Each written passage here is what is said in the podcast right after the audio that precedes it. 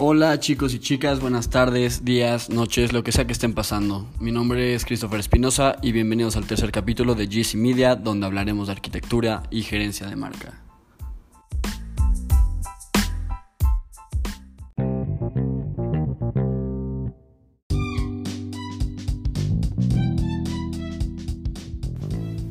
Empecemos con la arquitectura de marca, un ecosistema de significados donde dos o más marcas se integran de una manera ordenada y jerárquica, en sinergia constante.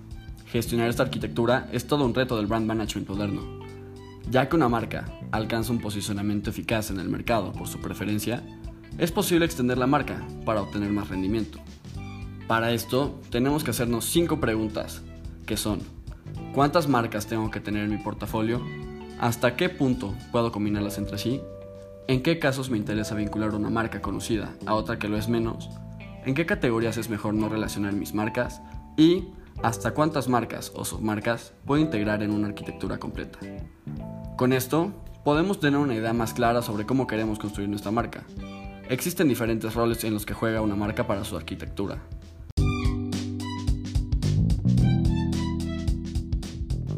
La primera es SEBO o Driver Brands, que son las que proporcionan un aval de calidad como Pfizer, que ofrece garantía aunque no tengamos la información completa de su medicamento. La segunda pueden ser las submarcas, que comunican información descriptiva del producto, caso como el de Unilever, que tiene dos marcas autónomas que tienen identidades propias como Dove y Holanda. Y por último, las marcas ingrediente, que suman valor al producto por su fabricación o ensamble, como una laptop HP, que tiene un procesador Intel que es más atractiva para el cliente.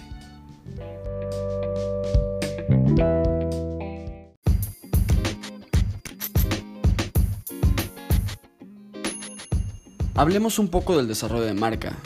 Existen diferentes tipos de marcas. La primera es oculta, que se limita a un nivel macro con intenciones mínimas o nulas de contactar con el consumidor final. Por ejemplo, Unilever. Las siguientes son avales de calidad o driver brand.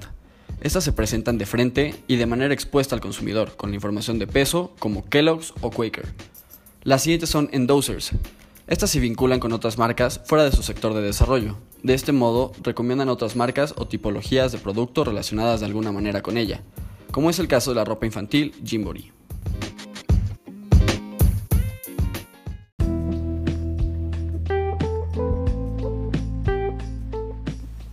Ya que definimos nuestro tipo de marca, tenemos que mantenerla. Con esta finalidad, se emplean las siguientes estrategias. La primera es la extensión de línea, que consiste en aumentar productos a la misma categoría y con la misma marca incluyendo diferentes sabores, presentaciones, entre otros.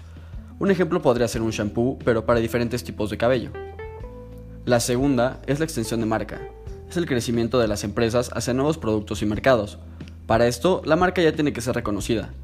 Puede realizarse desde un producto refiriéndose a los que cuentan con su propia marca. Un ejemplo es Coca-Cola, con sus refrescos, Sprite, Fanta y Fresca.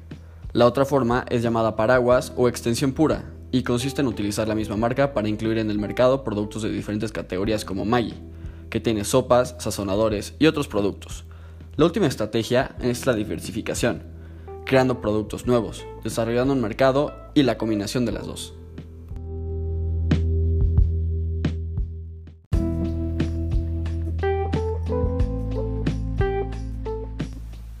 Ya que saben lo que es una arquitectura de marca, los dejaré con mi compañero Alfonso Hernández Munguía para que les cuente un poco sobre la gerencia de marca. Cuéntanos más, Poncho.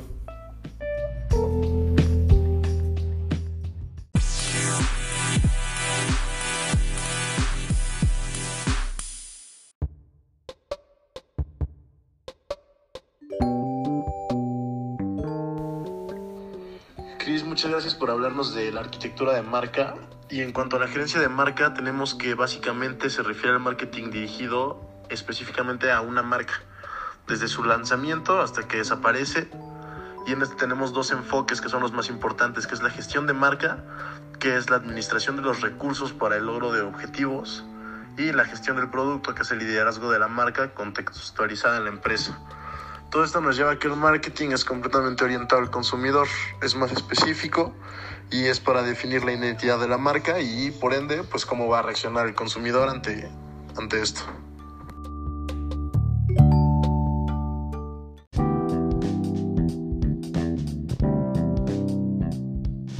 Después, hablando en cuanto a un gerente de marca, su función es básicamente pues gestionar todas las operaciones de un producto en específico.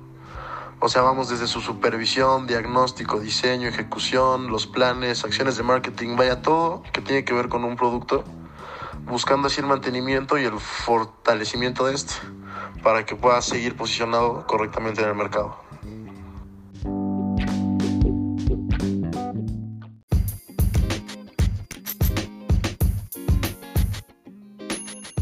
Bueno, y en cuanto a los retos y oportunidades en el desarrollo de marca, el nuevo modelo de liderazgo de la marca, a diferencia del modelo clásico, es no centrarse solo en tener un desempeño eficaz, sino en desarrollar algo a largo plazo, algo que dure y que posicione a la marca en el mercado, construyendo una arquitectura de marca fuerte.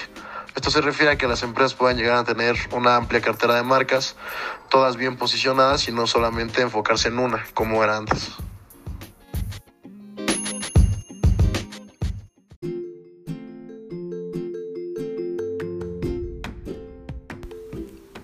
Bueno gente, esto ha sido todo por hoy. Nos dio mucho gusto tenerlos con nosotros en el tercer episodio de GC Media. En la producción tuvimos a Gus Martínez y en la locución mi compañero Christopher Espinosa y su servidor Alfonso Hernández. Nos vemos en el siguiente episodio.